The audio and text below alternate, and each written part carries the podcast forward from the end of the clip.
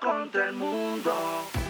Él es Elías. Y él es Jesús. Bienvenidos a otro episodio de Yo contra el mundo. Yes. Recuerden de compartir, comentar, darle like, Dale que sí suscribirse. puedes. Dale, dale, dale. y bueno, y estar con nosotros en todo y cada uno de los episodios que estaremos haciendo. Este episodio creo que es muy especial para nosotros. El episodio 47. Andábamos, andamos en modo Pride porque lo dijimos la semana pasada. Este, ya comenzó junio, ya, ya, ya estamos en el mes de los colores. Así que si usted ve una cuerda de patos caminando por, la por las calles de sus ciudades, es que estamos celebrando y orgullosos de lo que somos. Sí, así es. Este, bueno, Mira, yo vine en modo, modo colorida, colorida. Mo- este. modo fe. Eh, mm. Azúcar. Elías, ¿tú no te acuerdas de No, esa canción? no, es de- papi, esa canción de los 80, yo nací en el 94. Disculpa, pero no. So, si me, nuevamente, si me ven mirando a los lados o a Elías mirando hacia abajo, no es que estamos virolo, es que tenemos al TikTok conectado, así que... Es que estamos en todos lados. Ahora estamos en TikTok, en, Tik- en TikTok, En TikTok. en TikTok, en Instagram. Aquí la cámara, el audio, la cosa. Chamo, o sea, hay que percibir, hay que buscar la plata, así que... No, TikTok yo creo que es una plataforma que nos está permitiendo conocer otra gente, así que y mostrarle a la gente lo que estamos, lo que estamos haciendo, lo que iba con la edad. Sí, yo había una cantante que se llamaba Faye que se amarraba una pañoleta así como esta, entonces este la gente hacía un pasito así. tal. Yo no sé, cada vez que pienso en hablar de TikTok, siempre me viene la canción esa. Tú estás durante era que te la Sí. ne- na, na, na". Chamo, y no me la sé. A pesar de todo, nunca me la aprendí. Pero bueno, gente, gracias por estar aquí con nosotros. Otro episodio más. Gracias a la gente de TikTok. Gracias que tengo un seguidor ahí más. Me acaba de Gracias. decir. ¿Cuántos likes llevamos? A No ver. sé. Llevan 486, hay seis personas conectadas. Vamos, yo a, a los que me están escuchando en Spotify, eh, lo siento, voy a leer por acá. Tenemos a Trinidad, bienvenida. Cade Rodríguez, bienvenido. Álvaro Sama, bienvenido. Heidi Piso 5. Ay, Heidi, yo le envié un corazón a Heidi. Heidi Piso 5, bienvenida. Y David Samuel, bienvenidos. Gracias por el apoyo, gracias por los likes, los besitos, un abrazo Y a Pereira Luis. y a Pereira Luis, que estuve ayer en su live y, y de verdad que la pasamos bien chévere. Pero nosotros vamos a concentrarnos en esta cámara Ay, sí. porque aquí hay gente en YouTube viéndonos también. Lo que pasa es que esta gente aquí desconcentra, brother. Tú ves Esta esa foto de gente- perfil ahí como que... mm, Son mm. peligrosos, chamo. Tú tienes que estar pila, Elías. José, si tú, entras, si tú entras a esos perfiles, porque tú entras sin camisa y... Por eso es que yo no veo su. TikTok, eso no es de Dios. Eso no es de Dios. Mira, ahorita fui para el perfil ahí de José, de Jesús, de Pereira, no sé. de, Ajá. de Luis, de, de Luis, perdón. Y mira, sin camisa, casi que des... No, no, eso no es de Dios. Eso no es de Agua bendita por pecadores.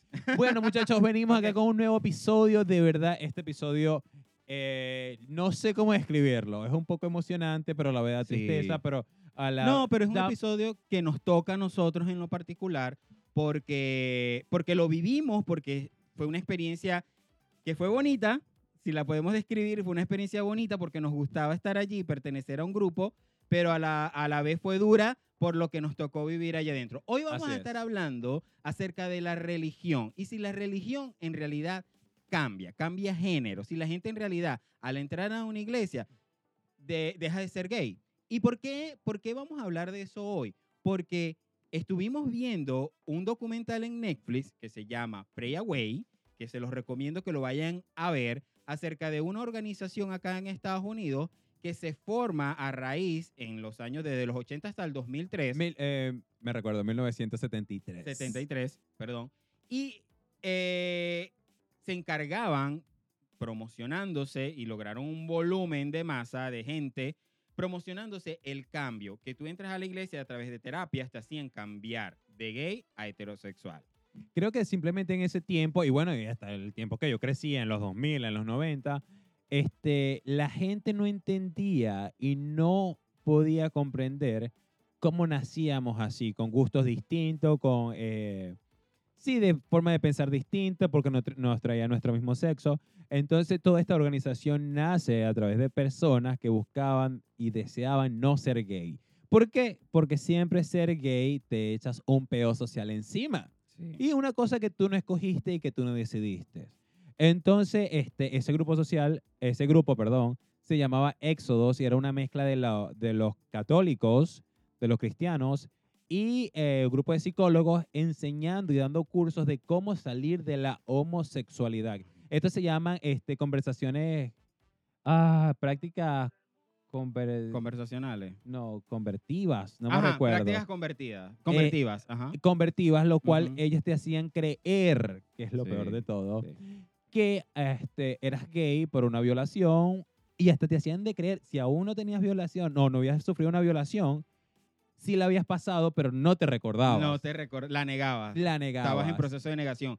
Este, lo importante de este grupo, Elías, yo creo que fue lo que trascendió en tantos años, ¿no? Llegar en- a- incluso hasta la política, porque iban a crear leyes, salían en televisión nacional promoviendo este grupo, salían en televisión nacional eh, hablando y, y- y atrayeron demasiada gente que en su desespero de querer cambiar porque la sociedad los mataba, porque la sociedad no los aceptaba, porque no le querían quedar mal a Dios, eh, entraron a esta organización con la esperanza de que iban a cambiar y resulta que no fue así. Sin embargo, también este, es importante resaltar, como tú dijiste, la política, hasta el presidente George Bush estaba apoyando este tipo de movimiento y este tipo de organizaciones porque estaban de acuerdo y decían que Dios nada más creó al hombre y a la mujer. Sí, es cierto. Lo más importante de todo esto es el, todo el tipo de persona que eran los psicólogos, las personas los voluntariados, las personas que iban, los profesionales, los que estaban en cargo de todo esto, que al final dan su testimonio de que no funcionó y no sirvió. ¿Por qué, por qué- por qué Mm. fracasó la organización? Porque el líder mayor fue encontrado en un bar gay. Un líder mayor que El, el vicepresi- era el vicepresidente en ese tiempo. El sí. vicepresidente, resulta que él promulgó de que sí se podía cambiar. Él se casó incluso con una mujer, tuvo hijos, pero resulta que una noche se va a un bar gay y un- Conscientemente. conscientemente, nadie lo obligó. Y resulta que una persona lo reconoce porque eran líderes de televisión. Entonces él dice, oye, esta persona sale en televisión diciendo esto", y le toma una foto. Al otro día era viral, la- el estilo viral de esa época, Sí. era viral en los periódicos, en las Se lo mandaron por. Messenger. Marico, mira. Se este lo que- mandaron por Messenger. Y el tipo al final tuvo que reconocer que engañaban a la gente. A raíz de eso hacen este, este documental y entonces toman a esos líderes, que en realidad eran como tres líderes importantes. Claro. Entre la chica, había una chica, habían dos chicos, Dos chicos. que eran líderes que salían a hablarles a las multitudes. Si puedes cambiar, Dios te cambia, que el género, que no sé qué. Y ahora hacen este documental, los entrevistan a ellos y ellos reconocen Que le Eh, gusta la cachapa y la salchicha. que les gusta la cachapa y la salchicha. Y que, y que en realidad lo que ellos estaban promoviendo era mentira, porque no se podía cambiar. Sí, sin embargo, este, esto me hizo...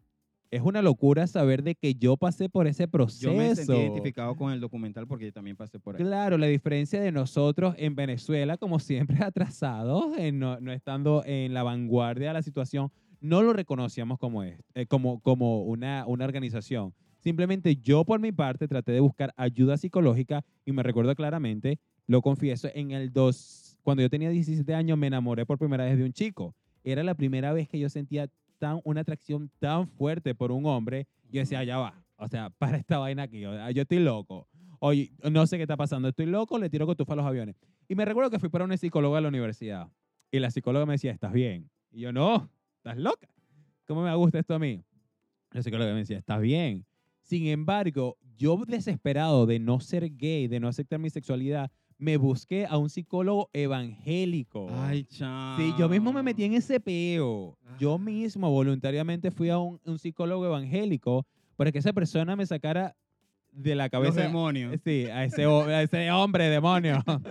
Este, y me dijera que yo estaba mal. Y eh, efectivamente me lo decía, chamo, y yo gastaba dinero y le pedía dinero a mi papá que me mandara eh, dinero para ir para el psicólogo porque es que yo no quería ser gay. Y yo oraba y yo, chamo, que yo no hice, yo iba a retiros, yo era líder de iglesia. Chamo, chamo, o sea, eh, ayunos, vigilias, Sí. retiros en una montaña por allá en Barquisimeto fui yo. Ajá. O sea, ya, yo voy a contar una historia fuerte que me pasó, que fue una de las últimas cosas que yo hice porque yo decía, Dios mío, ya, ¿qué más me falta? O sea, Listo, sí. eh, porque no hay nada, por más que ayuno, por más que oración, por más que doble rodillas con dos fichitas de Coca-Cola acá en la, en la rodilla, chamo, pagues penitencia, te des con el látigo, o sea, vayas al cura y le abras la ventanita y le hables 20 veces al cura. O sea, no vas a cambiar. ¿Por qué? Claro. Porque lo dijimos en la vez pasada y yo creo que todo este me lo vamos a recalcar. Esto no es una elección. Si yo hubiese escogido, si como dicen, muchos dicen el libre albedrío. No, que Dios le da el libre albedrío y cada quien escoge lo que quiere ser.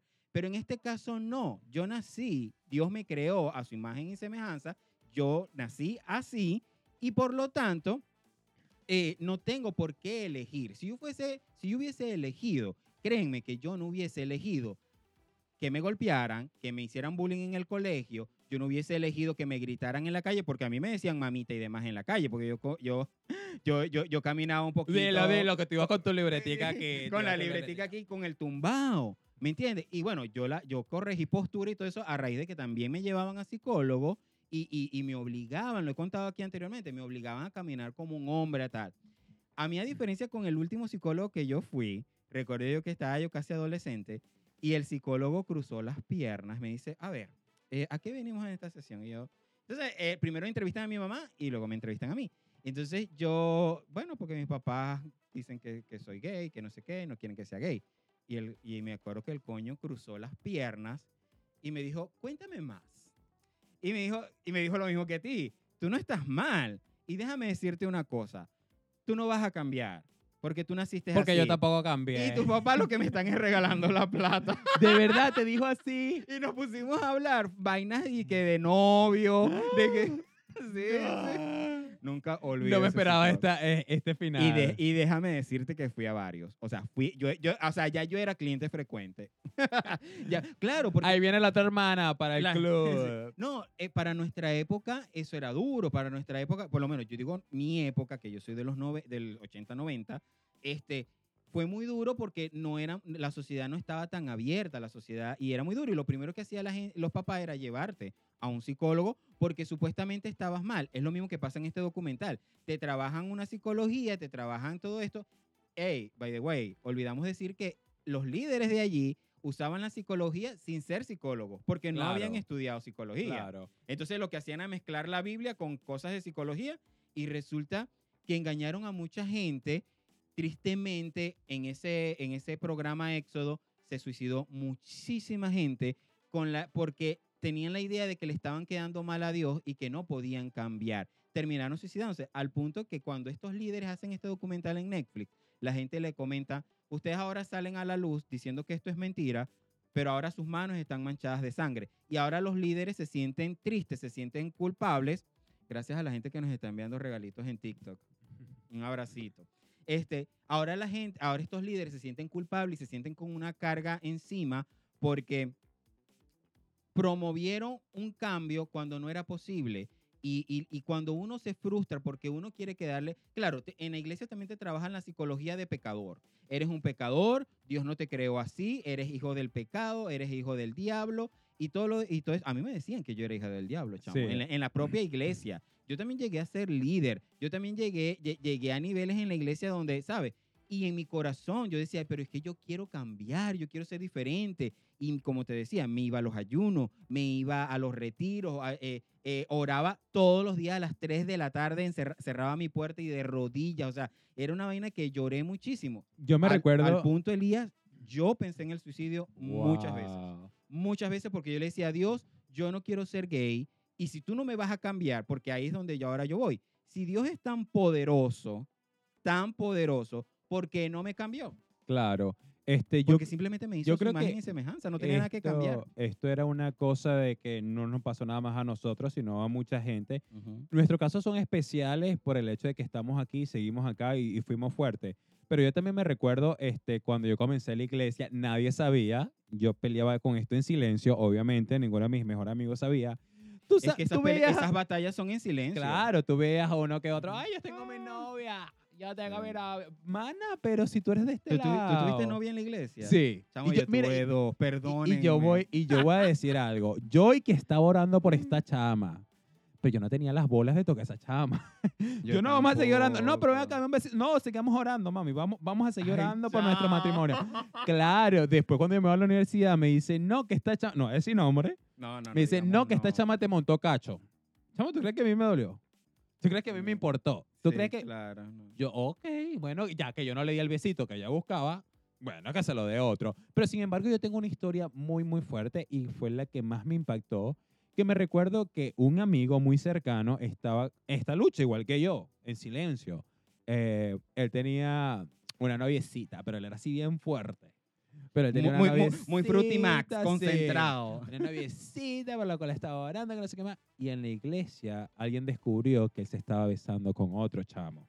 Dentro de la misma iglesia. Dentro de la misma, Chamo, dentro yo de la misma iglesia o se fue una besaron- casa. Se, se besaron dentro de la misma iglesia. Sin embargo, eso no fue lo fuerte del asunto. Lo fuerte del asunto es que lo pusieron en escarnio público. Ah, porque en las los- iglesias hacían eso. sí, en los exhibían. cinco servicios Sí. hablaron de Sí. él. Y yo dije, no, yo no quiero pertenecer más a esto porque debe de ayudarte a salir este a, a- a salir de esta batalla. Lo que hacen es hundirte. ¿Cómo te van a poner y decir nombre y apellido para que se haga público de tu batalla tan fuerte? Porque no es fácil. La gente cree que sí, que tú pudiste, que tú tuviste. No, chamo. es como tú Pero ¿por qué no exhiben al pastor que se está echando a la que canta? Bueno, no, no, y, la que preñó, porque yo es otra historia, la preñó. De paso, no nada más la le cantaba, sino que la preñaba. La Pero de verdad, o sea, estas cosas, este, bueno, en la iglesia donde yo iba, este, era una batalla muy fuerte. Yo me recuerdo, estuve un año y medio en celibato. Celibato, yo no me tocaba, yo no veía pornografía y me obligaba a mí mismo a ver mujeres, pero la- es que se me iban los ojos solitos. Yo no podía, yo quería ver TT, pero, ay, ay, mira aquello para allá. Mira que el bulto para allá. Entonces, este, no es una cosa que yo decido, es una cosa natural que se me da. Sí, sí. Y es una batalla que yo viví y que mi papá, me recuerdo, mi papá me decía, pero escucha música normal, escucha, o sea, está bien, escucha tu música cristiana. Y yo, no, pero es que esta batalla Dios me va a sacar un año y medio Ahí no había cristiana". Marcos ni Órale. Lili Guzmán que te salvara. No, o sea, no. no. había, no había Jesús Adrián Romero. Eso no ayudaba, señores. Eh, La Lili Guma al final la vida tiene claro que tiene sentido, o sea, yo, yo soy así, el sentido de esto, lo que estoy viviendo ahorita. Sí, sí. Pero fue un proceso muy difícil, lo cual gracias a Dios no me pasó por la cabeza suicidarme. Yo sí, chamo. Supe de muchos casos, supe de muchos amigos y era una cosa tan fuerte porque yo tenía 15, 16 años, saber de que una persona tan joven se suicidaba por el mismo problema que yo estaba pasando ujú. era difícil. Chamo, yo también tuve unos par de amigos que, bueno, no voy a hablar como, como hablan los evangélicos, no ganaron la, no, no, fueron débiles en la batalla y los descubrieron y también los exhibieron, chamo. Y, y allá era, era duro. Cuando yo decido, a mí también me exhibieron, me exhibieron, claro, pero ya yo no pertenecía a esa iglesia, me había ido a otra porque volví a insistir en querer cambiar y en la segunda vuelta ya dije, pues aquí ya no es. Pero esa gente me exhibió al punto, marico, que, que me llamaban el hijo del diablo. Y mi mamá y mi En la papá. iglesia. Y mi mamá y mi papá perteneciendo a esa misma iglesia. Fue muy duro. Fue, fue- pasé un momento muy duro. Pero en esa insistencia de querer cambiar, yo me mudo a Caracas como por dos años, un rato. Entonces resulta que, bueno, vivía con unos primos. Resulta que esa, esa, mm, mi prima es evangélica y me, me- a la iglesia donde ella iba había una especie de clínica, chamo. Había una clínica espiritual. Y yo dice, Jesús, vamos a ir para que te limpies, para que te hagan oración, te saquen los demonios, va- vainas de ella. Y yo, bueno, voy a ir porque yo estaba en el desespero de querer cambiar. Entonces resulta que el... Llegó, a- llegó El al lugar y era un, eran varios consultorios, había una fila, te daban una hoja para que llenaras tu historial de pecados, o sea, estaban descritos robo, eh, sexo, masturbación, no sé qué, obviamente todo y que homosexual, yo llené todo lo que tenía que ver con masturbación y vaina. Entonces viene y yo lleno toda mi hoja, claro, avergonzado, no le ponía, le, le ponías tu nombre. De recuerdo 500 que- pecados tenías 520. Sí. Mira, y los otros lo escribo aquí al lo lado. escribo con, lo escribo con lápiz. Entonces, resulta que, Marico, Jesús Gutiérrez pasa el consultorio número tal. Y pasa, Usted va para terapia intensiva, directo, pase para allá. Usted está grave, yo. Usted se queda aquí en la UCI. Emergencia. Bueno, chamo, me llego, me acuesto en la camilla, me dicen que me quite los zapatos, que cierre los ojos, que no escuche lo que está a mi alrededor porque habían otros consultorios. Entonces se escuchaba mucha gente y que con demonios y con vainas. Chamo, llega un hombre, un moreno, que no, lo- no lo olvido. Este, me tocó, Dios, me tocaste la debilidad. O sea, un moreno, que ajá, explícame. Viste que no soy yo, viste que eres tú, Jesús. Eh, Porque tú me lo mandas así, vale. Viste que eres tú, no ayudas. Y, y yo en la camilla, y yo en la camilla, y bueno. Ya lista. El tipo, el tipo me dice que, bueno, si- no abras los ojos. todo Que abro las piernas. No me dice. Ok, entonces está descontrolando. Ok, Entonces yo vengo y le digo al ti, el tipo viene y me dice que cierre los ojos, ¿qué tal? Eh, que me quede quieto y que solo lo escuche. Recuerdo que el tipo, eh, lee, yo, yo abrí el ojo y todo así como que para ver, porque ajá, ¿dónde estoy? Y veo que él lee la hoja y bueno, y, y la pone así boca abajo y empieza la oración. Y tal, y agarra aceite y tal, y me unge y la cosa. Entonces, en una de esas, el tipo dice, me lee un versículo que ahorita no recuerdo el número, donde dice que Pedro, en una de las cartas que hizo Pedro, él decía, le decía como que Dios, yo soy así y hago las cosas que no me gusta hacer, pero las hago porque soy así. Algo así, le, más o menos era parafraseando lo que decía Pedro, em, el apóstol. Entonces venía, él me dijo eso. ¿Qué me estaba queriendo decir este coño? O sea, no hago las cosas que no quiero hacer, pero aún así las hago. Entonces, el, el tipo viene, se me acerca al oído y me dice, Dios te creó tal y como eres. Tú no tienes nada de qué arrepentirte. Así tal cual, Elías. Y yo ese día entendí, entendí. Yo dije, En la clínica. en la misma clínica espiritual. Me dijo el tipo eso. Y yo decía, hermano, usted me está diciendo... Bueno, Moreno, que me estás queriendo decir que está- aquí. la- sé directo. Lo- lo nos vamos para abajo, nos vamos con todo, que tú me dices. No, y fue muy duro porque, digo, entrar a un lugar que supuestamente es espiritual, donde vas en busca de una solución y te salen con esto, tú dices, coño, ¿qué, qué está pasando, no? Resulta que me voy, regreso a Cabimas, intento cambiar, voy a una iglesia diferente, Pero ya en todo esto tu familia sabía que estabas en la clínica. toda, toda mi familia, y yo creo que ese fue el peor error que yo cometí, no sé si alguno de, de los de acá lo ha cometido, que el estar en una iglesia creó una falsa esperanza en mis padres de querer, de querer cambiar y de que sí iba a cambiar. El hecho de que me vieran de novia, yo también tuve novia, chamo. Yo también, y de veras que ellas fueron muy dulces conmigo y eran de besitos y no sé qué más, pero yo no sentía ni cosquilla ni atracción. ¿Sabes qué me pasó a mí, Elías? Que un, un pastor de la iglesia, o sea, había una chica que era fuera del, era, era, vamos a usar el término que usan los, era mundana, porque era del mundo. Del porque, mundo. Porque era fuera de la iglesia, no era hermana, porque no pertenecía a la iglesia. Y por lo tanto, los evangélicos no permiten que los hermanos tengan novias que no Mundana. mundanas, que sean fuera de las iglesias. Había una vecina que ella iba a la iglesia, era por mí. Ella no Ah. era cristiana, pero ella iba los domingos a la iglesia y, y ella me decía, Jesús, yo voy por ti. Ay, qué yo, yo, yo toda muchachona ahí, paraba mujeres, ¿qué te Ay, hay que pedirle perdón a esa vecina. Vecina. Vecina. perdió su tiempo. Vecinita, perdón. Y me regaló anillos. Vecina, si éramos hermanas. y era, era, era, era muy guapa. era No, muy pero guapa. es que. De Ah, bueno, el cuento, el cuento, ya Ok, voy, ya voy, ya voy. Entonces, resulta que este pastor me dice, me llama un día en privado y me dice, yo sé que tú eres gay y que andas en malos pasos, pero yo soy, yo estoy, eh, tienes que, que hacerte novio de esta chica para que, para que cambies. Y yo, pero es que ella no pertenece a la iglesia, no me importa, pero cuando te empiecen a ver con ella, este, te van a ver como hombre, vas a ser hombre, vas a cambiar, tienes que aprovechar. Y me empezó a explicar, marico, vainas de sexo, vainas de cómo abordar a esta chica que, ojo, no pertenecía a la iglesia. Entonces, claro, yo, yo, viví, yo viví eso de que casi te obligan y te meten hasta por aquí que tienes que cambiar a la, a, a la fuerza porque... Y, no funciona, chamo. Yo, de verdad, por lo menos a mí, yo personalmente, yo fui con esa esperanza. Estuve, fue el líder de la también. 4245, La- célula. Y de verdad, iba mucha gente. Yo soy una persona, me considero una persona muy carismática, iba mucha gente. Pero yo, ese era mi, mi goal. Ese era mi objetivo, Sí. cambiar mi sexualidad. Claro, ¿cuál era el objetivo de mis amigos? Coger.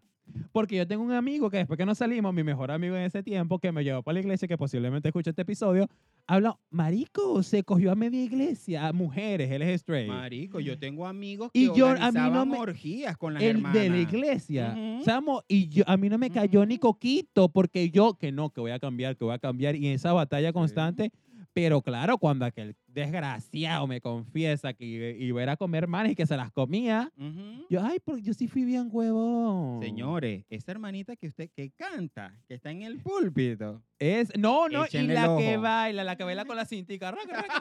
Mira, así como agarra esa cinta, esa hermana agarra de todo. Yo, pendiente, ojo con esa. Ay, La, la que se pone a agarrar la cinta, agarra de todo. De Yo verdad, créalo. Porque eso me lo confesó mi amigo. Mira, esa, también, esa hermanita, la de la cintica, me agarró también la- las otras cosas. Pero bueno, esas son cosas que de verdad da tristeza. Como yo digo, no todas las personas tenemos la misma resistencia, la misma resiliencia, la misma fortaleza, el mismo apoyo. Y yo de verdad estoy agradecido porque a pesar de todas las cosas, yo tuve un grupo de iglesia bonito. Chamo, ¿a ti no te llegaron a dar un libro que se llamaba Cómo educar a mi hijo varón? ¿No te- ¿Nunca te llegaron? No. Yo tuve, a mí me, en la, en la última iglesia donde estuve me dieron ese libro. Y, y bueno, y las barbaridades que dice que el hijo lo tiene que educar el papá para que, para que sea un hombre, como decían en Venezuela, un palo de hombre, pues. Y la niña tiene que ser educada por la mamá. Y yo, le, yo entonces yo decía, ¿y cómo hace la mamá soltera? O sea, la mamá soltera tiene que educar al varón. ¿Y cómo hace el papá soltero? Tiene que educar a la niña. Pues, ajá, ¿cómo, cómo? Pero que el niño era obligatorio tener una figura de, de hombre para que sea hombre, porque la mujer distorsiona. O sea, mira el pensamiento tan cerrado y tan, tan retrógrado. O sea, yo decía, Dios mío, chamo, yo, yo, me, yo, me, yo me enamoré, yo en búsqueda de, de, de, mm, por el bullying. Yo caigo, mucha gente pregunta, "Ah, pero ¿por qué la iglesia? Porque, bueno, mi familia era evangélica, yo en la adolescencia me retiré un poco, pero por vivir bullying en el colegio, que me hicieron un acto, chamo, lo- no sé si me... Que lo, cuento. diga, que lo diga. Chamo, yo lo Que- voy a decir. Dale, saca los trapitos, ya estamos aquí. Y te tengo en Facebook porque sé que me lo hiciste. Ya sé quién me lo hizo. No, tú sabes que a mí un compañero, chamo, eh, ¿tú te acuerdas de los morrales Jansport? Que era, que era un, es un morral que, que tiene dos, dos cierres, dos zippers, y, y van acá y ellos se abren así. Si se abre, todo se abre así. Sí. Bueno, eh, yo tenía ese morral y a la salida, cual adolescente, yo en noveno grado, voy corriendo por, la, por el colegio para ir al, al transporte, todos los corríamos. Marico, yo siento un jalón en el morral así y veo que todos mis útiles caen al piso. Pero junto con los útiles, marico, habían fotografías de hombres desnudos. Desnudos Que no de- metiste tú. que no metí yo, marico, no los metí yo. Y se regaron, pero es que eran demasiadas. Yo no me acuerdo si eran unas como unas cartitas, unas postales así. Hombres desnudos, Elías. Te estoy hablando de hombres desnudos. no, sin interior. sin interior. Ah, ¿Y las guardaste? Los agarró la, la jefe de seccional. ¿Qué habrá hecho con ellas? Se las quedó. Griselda, creo que se llamaba. No me acuerdo. ¿Dónde están mis fotos? Son, me las regalaron a mí. Griselda, si está viendo esto, devuélveme la foto. No, marico, para mí fue traumático. Yo duré un mes encerrado en el salón de clases y yo le doy gracias a mis amigos del colegio, de mi salón de clases, que habían un par que me compraban el desayuno y me lo llevaban al salón. Porque yo duré un mes encerrado en el salón que no quería salir, llorando, chamo. Yo no sé si mis amigos me están, me, me- me están viendo y recordaban ese momento. Marico, yo lloraba. O sea, yo estaba en el salón, yo estaba así, en todo, en las, Avergonzado. en los, la- en los laboratorios, y yo estaba así. Y las profesoras, Jesús, pero que no fue su culpa, levante la cara. Había una muchacha que ella era medio, medio no, era muy marimacha, o sea, era ella muy camión 350 por abajo. O sea, era, ¿sabes? ¿Qué pasa? ¿Quién se está metiendo con Jesús? Y me llamaba, papi, no seas así, ¿qué tal? ¿Qué vaina?". Eh, eh, lo, que a ella, lo que a mí me faltaba le sobraba a ella. No seas así, tú tienes que andar con tu cara en alto, que ustedes se pasan.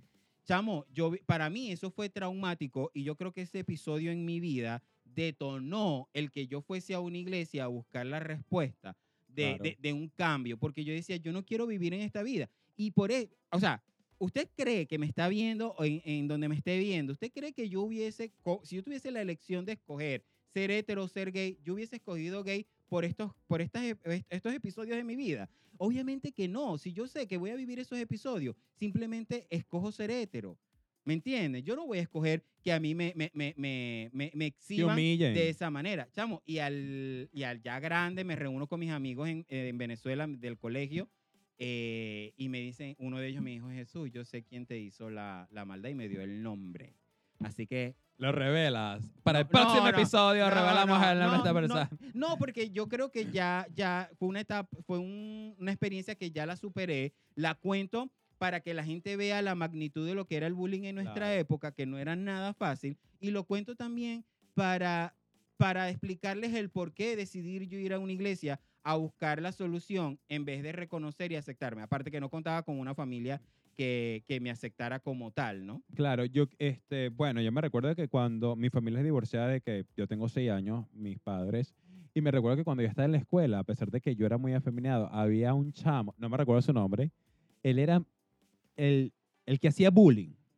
Y cuando se metían conmigo, él me defendía. No sé cómo se llama el chamo, no sé qué es de su vida ahorita, a lo mejor está preso, tiene tres carajitos, se casó con la Marjorie, no sé, de verdad no sé qué, es de su vida, pero ese fue mi ángel, weón, por, por unos cuantos grados, porque él sabía que me hacían bullying y él me defendía.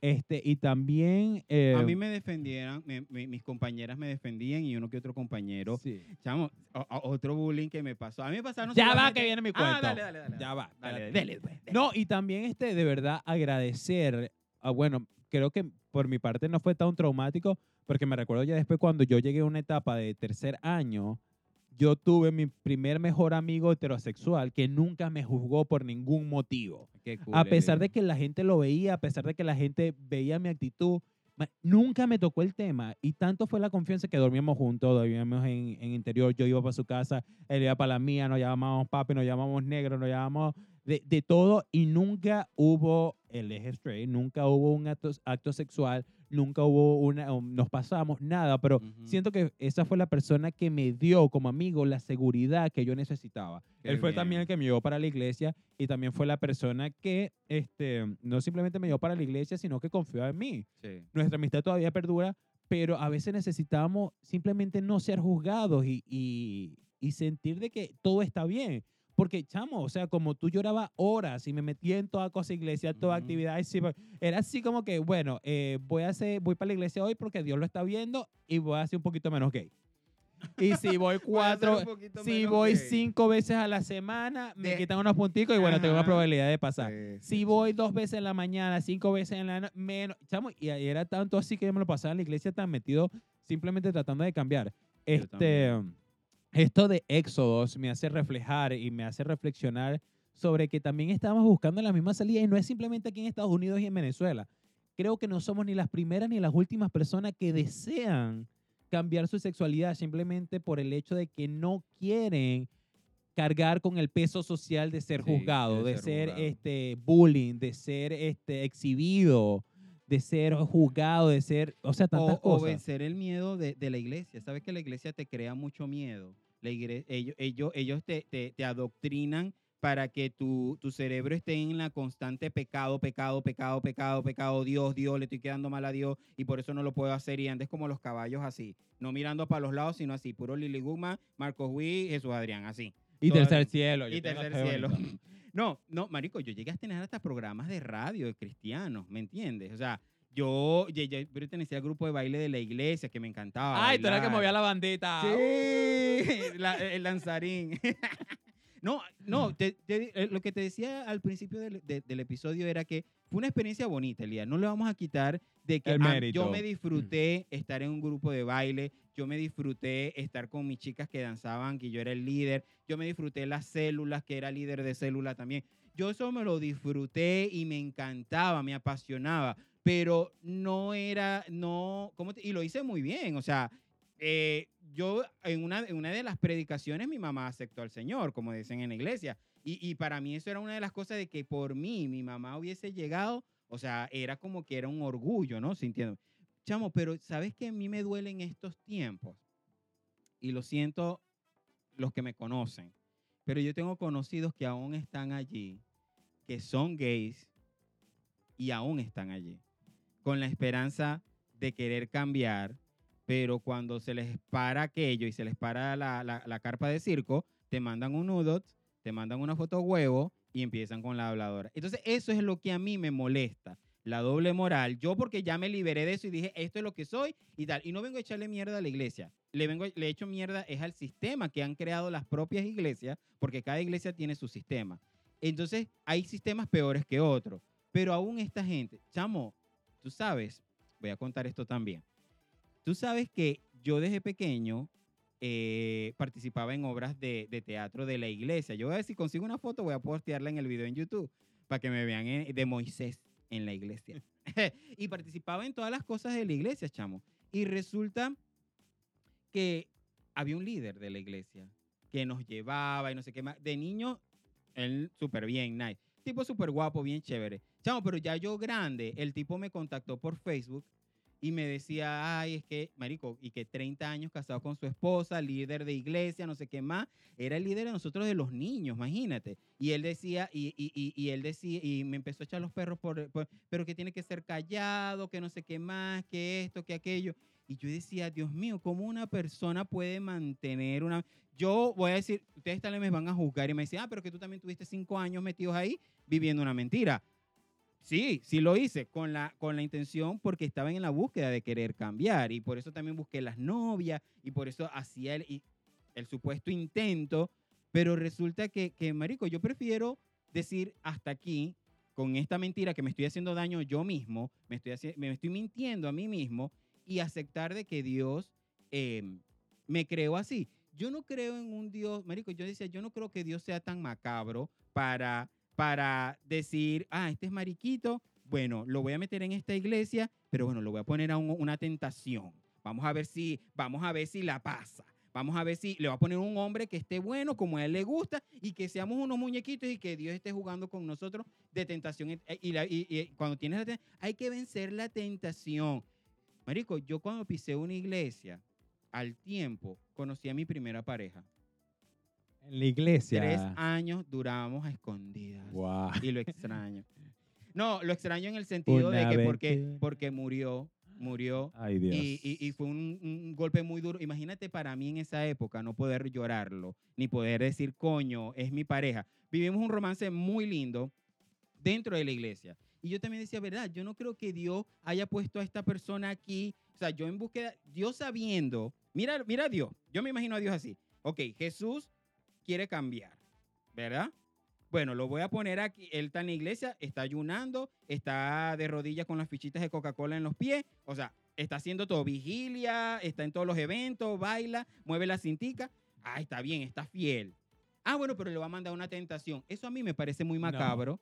Eso me parece a mí que entonces a Dios haría a Dios un hombre, un Dios muy macabro. Entonces yo dejé, yo no creo que Dios sea así. El Dios que yo creo, no creo que sea así. De que vaya a poner, nos vaya a mover como fichas y entonces el juego de calamar. Sería como Dios y el juego es calamar, poniéndote tentaciones a ver si las supera. No funciona así, Señor. Yo creo que al final de todo, y lo bonito de este Éxodo, que al final yo creo que nunca va a tener fin. Sin embargo, Nunca. Éxodo se dio cuenta, una organización desde 1973, el daño que le El hacían a la gente y a tanta gente. Es más, dice al final del documental que las personas que iban a este tipo de terapias tenían más probabilidades de suicidarse porque te hacían sentir tan miserable contigo Ujú. mismo de que sí, estás roto por dentro. Sí, es Sí. que tú no sirves, sí, es que tú eres un pecador. No, Ujú. señores. Ustedes, las personas que están viendo esto, que están escuchando a pe- a pesar de cualquier Que tal, plataforma, que tal vez está de rodillas escuchando ahorita algo, una cancioncita y orando, pidiéndole a Dios cambiar. Sí, ese que te tiene un año y medio en celibato como yo y que no cogió ni No. mosquito. No, Dios te ama tal y como eres. Te Y- creó tal y como es, a y su estás imagen y bien. semejanza. y Nada está mal. Sí, sí. Todo está mal si así tú lo Quieren crees. un abrazo, por favor, porque yo sé que en estos Ven acá, momentos ven es, acá. es- es duro. ven. Vengan, escríbanos. Nosotros le damos los abrazos porque yo sé que es duro. Yo sé que, que, que, que, es traumante. Es más, chicos, este es el mes de salir del closet. Eh, ya, chico, párate de ahí, mira, sal, ponte, ponte tu arcoíris así como el que tiene esta. Como Ponte Faye. tu arcoíris y sal de ese closet No, y brilla yo- con los propios. Yo, yo, pienso que, yo, yo pienso que no es necesario salir del closet. Vamos a tocar ese tema Ay, también si sales este o no sales, eso es problema Pero pero sé feliz. Sé feliz. Al final del cabo, creo que este, lo- el testimonio de mi amigo que yo dije al final a mí me inspira mucho porque al final de todo él es la persona En TikTok. más... En TikTok, voy a leer rapidito. En TikTok dice que el jugador 335 fuera. el hermano 335 para afuera. Hermano, sus oraciones no funcionaron, no lo mucho, para afuera. No, este- chamo, en la iglesia vamos a ver de todo. En cuanto a mi amigo, su testimonio, él también salió de la iglesia, pero ahorita es la persona más feliz y más exitosa que yo conozco de jóvenes que fuimos en la iglesia y de verdad un abrazo de pie, no me levanto porque si no Chamo. me salgo de la cámara, pero de verdad mi más admiraciones y deseos de éxito para esta persona, él ahora se encarga de, no lo voy a decir porque todo el mundo va a No, saber no, quién no, es, no, no. pero es una persona exitosa y le deseo lo más No, bonito de este a- mundo para él. Te voy a decir algo. Yo cuando decidí aceptarme, porque yo creo que este es un proceso de aceptación propio y después vendrá el de afuera, el de la gente. Eh, marico, yo encontré la paz y nadie experimenta esa paz y esa. Yo cuando estaba en la iglesia vivía con una angustia, vivía con un temor, De vivía que estoy con un sucio, de que soy miedo, pecador. de de qué que- tal, de- siempre con la culpa. Pero cuando yo digo ya hasta aquí, yo soy así, Dios me ama y que tengo que en realidad yo creo que ese fue mi, mi encuentro real con Dios, ¿sabe? Cuando fue un momento en mi casa sola, pensando en querer matarme quitarme la vida y que, y que ahí me encontré con Dios y que, ¿sabes? Te amo así tal y cual. Yo dije, wow. Y sentí paz, sentí tranquilidad y no hay ninguna paz, que, no hay nada que a mí me robe esa paz ahorita. Yo me siento feliz, me siento realizado. Aquí estoy, estoy vivito para decirles a ustedes que no se puede cambiar algo que, que, que, que ya es. que es tu ¿Me naturaleza. entiendes? Ahorita ningún heterosexual me va a decir, ay, yo cambié. Me- Sí. yo- No, ya, no, ya va, no va. quiero Y- ser y, eso es lo que yo iba a criticar. Este, tú no viste que había un transgender en el, en el documental, que ahora es hetero, pero que sus reuniones iban ese poco de hermanas. Ay, el Señor me Sí, cambió. sí. Este, sí, puede ser que sí, si esa es tu verdad. Pero lo que demuestras no concuerda con lo que dices.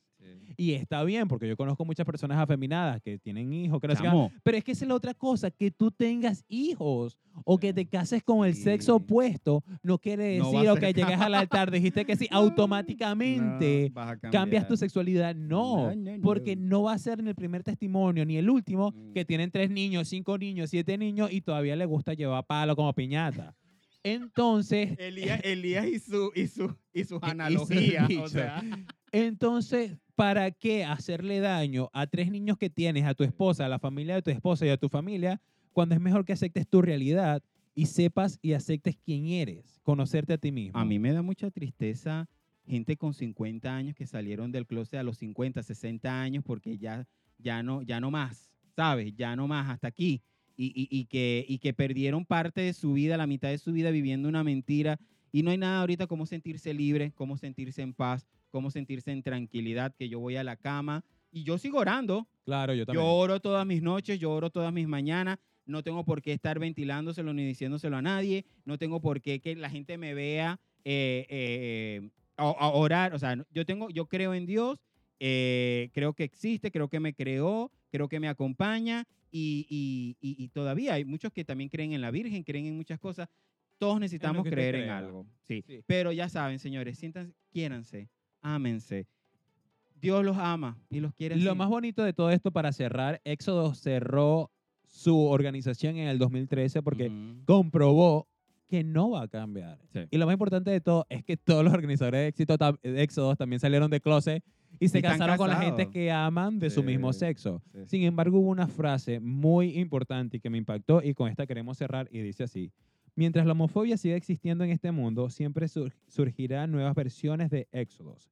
No se trata de la organización ni de los métodos que usan, sino de la creencia latente de que ser gay es un trastorno intrínseco que debe ser curado. Mientras esa creencia perdure, esto existirá de alguna u otra forma. Mismo. Mientras sigamos pensando que esto es una enfermedad que se cura con dos tachipirín y, y dos oraciones, señores, esto está mal. De esta manera terminamos, gente, pero recuérdese antes de irse que usted está bien, de que aquí lo amamos, de que si Jesús no lo ama, yo lo amo. Estamos Vení aquí a para mí, ustedes. No, yo me llamo Jesús, pero no hago milagros. no es ese, no es ese. No me sigan. Y si este Jesús no le hace milagro, bueno, no busque otro Jesús. O bueno, también, si le gusta Jesús, busque otro Jesús por ahí. Y dígale a Jesús que lo ama, que, que usted lo, lo quiere así. Pero de verdad, no creas que estás roto, no creas que estás mal, no creas que, que naciste dañado. Vete de esa No, iglesia. eres único.